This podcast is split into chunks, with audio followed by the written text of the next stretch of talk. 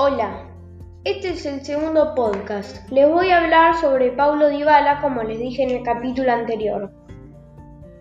Paulo Dybala ha podido retomar las competiciones de fútbol en su equipo Juventus de Italia, tanto en el, el campeonato como en la Champions League, pero jugando sin público.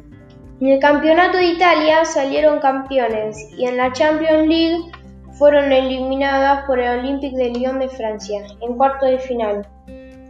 Ahora él se ha tomado vacaciones y esperan muchas propuestas de varios equipos, entre ellos el Real Madrid y el Manchester United, que lo quieren comprar. Les dejo un saludo y nos encontramos en el próximo podcast. Chao.